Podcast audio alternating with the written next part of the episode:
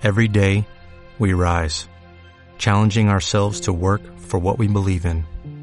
At U.S. Border Patrol, protecting our borders is more than a job, it's a calling. Agents answer the call, working together to keep our country and communities safe. If you're ready for a new mission, join U.S. Border Patrol and go beyond. Learn more at cbp.gov/careers.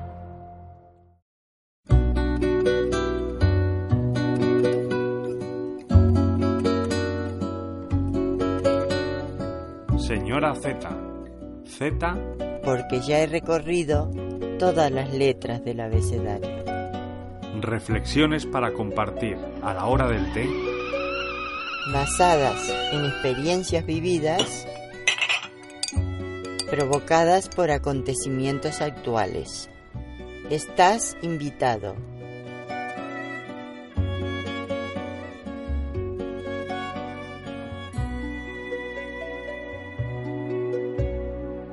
Pues hoy he pensado eh, hablar sobre el miedo. El miedo es la más primaria de las emociones. ¿Por qué hoy me planteo hablar de esto? Porque miro lo que mire, las elecciones de Estados Unidos, la página de sucesos, el bullying en los chicos, el maltrato de género, en todo encuentro al final o al principio o en el centro el miedo. Como decía, es la más primaria de las emociones. No sé porque no tengo conocimientos suficientes si es eh, genético de la especie humana, aunque pienso que no, o si es el primer miedo, lo siente cada persona cuando nace, porque lo tenga en sus genes o porque su mamá se lo haya transmitido, no lo sé. Pero es una realidad que el miedo está en cantidad de actividades y de resultados de actitudes y de comportamientos. ¿Y cómo me surgió esta idea? Pues oí hablar de rebelión de masas con respecto a las elecciones de Estados Unidos. Y yo lo cambiaría por manipulación de masas. Y claro, cuando hay miedo es muy fácil manipular. Pero no voy a hablar de las elecciones de Estados Unidos porque pontífices tiene la parroquia. Politólogos, analistas, a ellos los dejo. Pero mirando lo que ha pasado, veo miedo. Miedo en trabajadores empobrecidos, gente honrada, con el sueño de construir una vida mejor para ellos y para sus hijos. Miedo a perder su trabajo, los que todavía lo conservan. Miedo de todos de perder sus sueños. Miro otra parte de esa sociedad y veo creyentes honestos, religiosos, que esperaban que con una conducta de acuerdo con su fe iban a ganar el cielo después de su muerte, querían por supuesto evitar el infierno, pero el infierno se les venía encima, ya lo tenían en la tierra. ¿Cómo no iban a tener miedo? Veo jóvenes, hijos de los anteriores probablemente, que tenían miedo al futuro, ya no tenían planes, se le caían todos los planes, los sueños, las ilusiones y hasta los recursos para poder intentarlos. Veo mujeres de allí de aquí miedo a pasar de amas de casa y reinas de su hogar a ser cabezas de familia, sin formación para conseguir un trabajo, a veces solas a cargo de sus hijos. También mujeres jóvenes que ya no esperaban al príncipe azul o al compañero de su vida y que no tenían medios para afrontar la situación. Veo hombres adultos, profesionales, educados, educados para ejercer poder y responsabilidades, y que de pronto se veían sumisos ante sus jefes para poder mantener sus entradas económicas. Y miedo también, como no, en los contemporáneos de la señora Z, que además de haber vivido otras situaciones difíciles, veían que la debacle a su alrededor era total a lo que se sumaba sus propios, propias y personales miedos, la enfermedad, la muerte. ¿Y qué hacer ante estas situaciones? ¿Por qué se dan estas situaciones? Y me respondo, no nos han enseñado a ser libres y a afrontar el miedo desde la razón. Los miedos personales y los miedos sociales. Si todas estas observaciones o reflexiones son reales, ¿dónde está el origen y dónde la solución? Y caigo en una respuesta que es repetitiva en mi caso, y digo que es en la educación.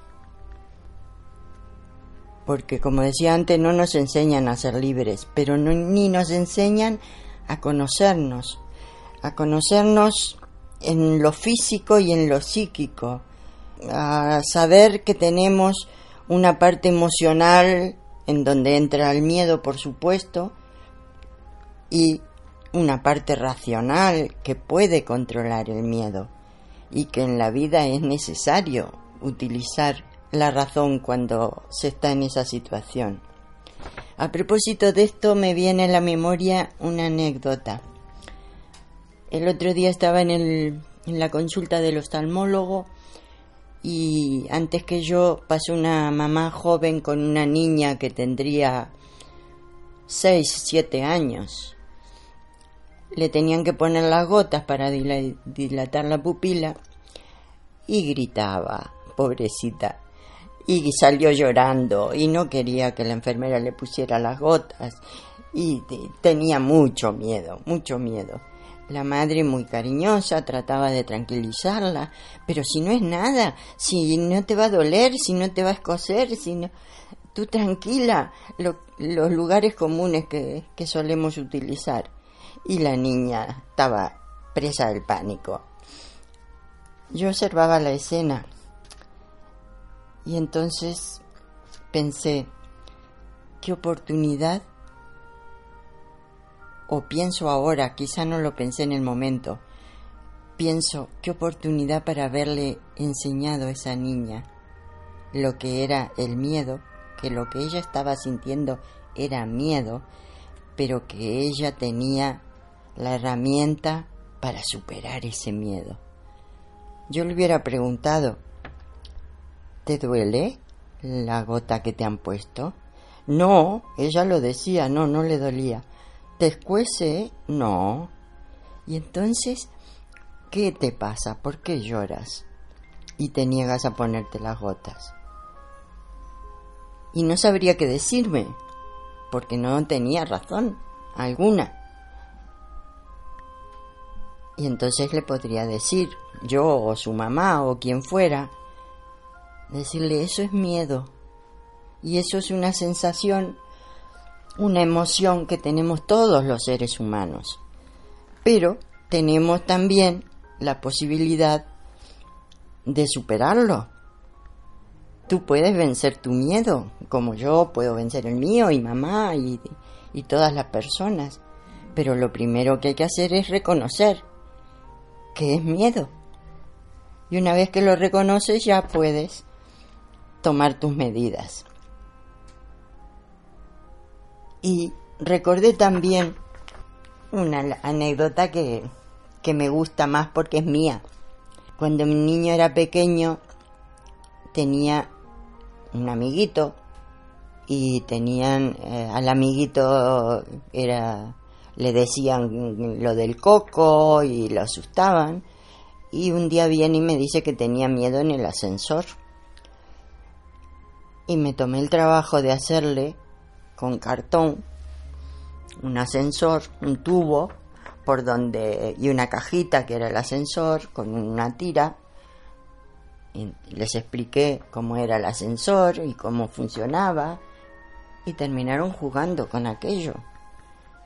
Y no recuerdo yo que se quejaran del miedo al ascensor. Creo que no lo tuvieron más. Eso quiero creer por lo menos. En fin, que vuelvo a la educación. Porque miedo sentimos todos. Es una emoción. También se le puede explicar a la niña o a, o a los niños que cuando están alegres y emocionados porque les han hecho un regalo muy bonito o, porque alguien dice una tontería en clase y tienen ganas de reírse, pero saben que no pueden, entonces se controlan y no se ríen. Pues de la misma manera pueden controlar el miedo. En fin, la explicación que le hubiera dado unida al cariño que no le faltaba y que se lo daba a su madre, hubiera sido, creo yo, mucho más productivo. Creo que la verdad y la información sobre esa emoción y la capacidad de dominarla le hubieran servido para toda la vida.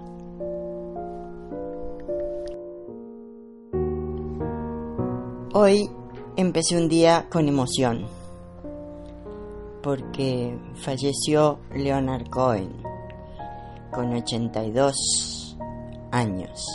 Una larga y hermosa vida por todo lo que ha dado a mí personalmente, que me ha gustado siempre mucho. Así que junto con un poquito de pena, o mucha, no lo sé, me llegó la razón a decir, ojalá haya tenido una buena muerte. Y nada más. Es lo único que me parece que se merece él, como todos los seres humanos, tener una buena muerte y él especialmente por todo lo que me ha acompañado en, en muchos años.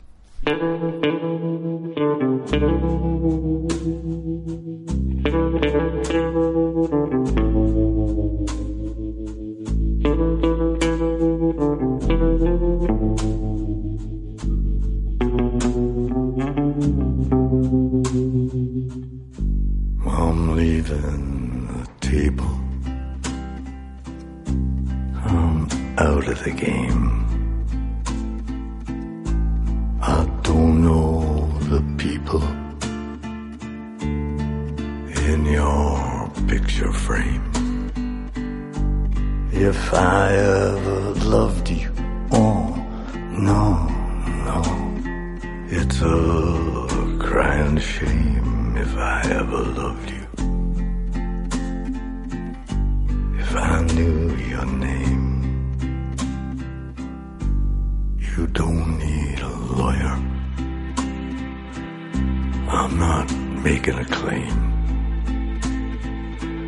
You don't need to surrender. I'm not taking aim. I don't need a lover, no, no, no. The wretched beast is tame. I don't need a lover. So blow out the flame. There's nobody missing.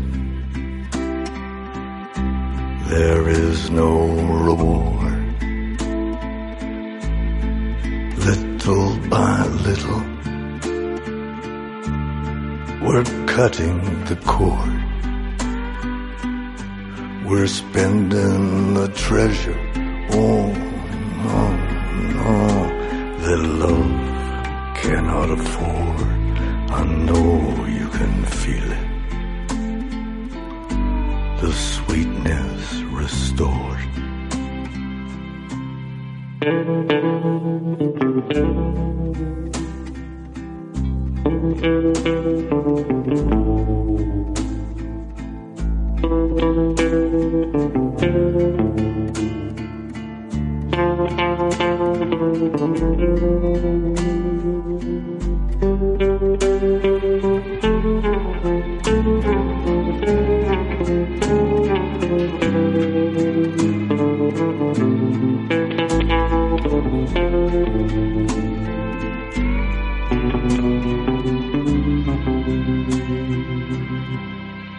don't need a reason for what I became. I've got these excuses. They're tired and lame. I don't need a pardon. No, no, no, no, no. There's no one left to blame. I'm leaving the table. The game. I'm leaving the table.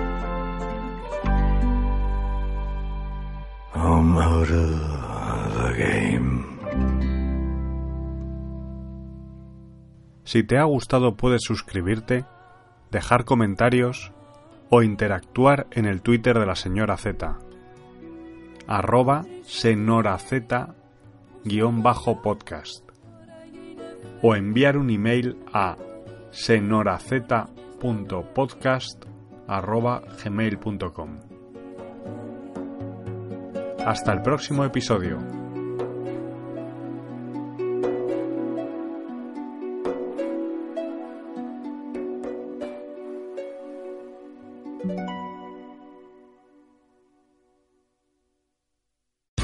Here's a little known fact. Almost half of all waste generated in Montgomery County comes from businesses, organizations, and government facilities. Reducing the amount of waste in your workplace will have a positive impact on our environment. It can also save you money on your disposal costs. Reducing waste and recycling at your business is easy to do and is the law in Montgomery County. Make it your business to recycle right. Learn more at montgomerycountymd.gov slash recycle right or call 311.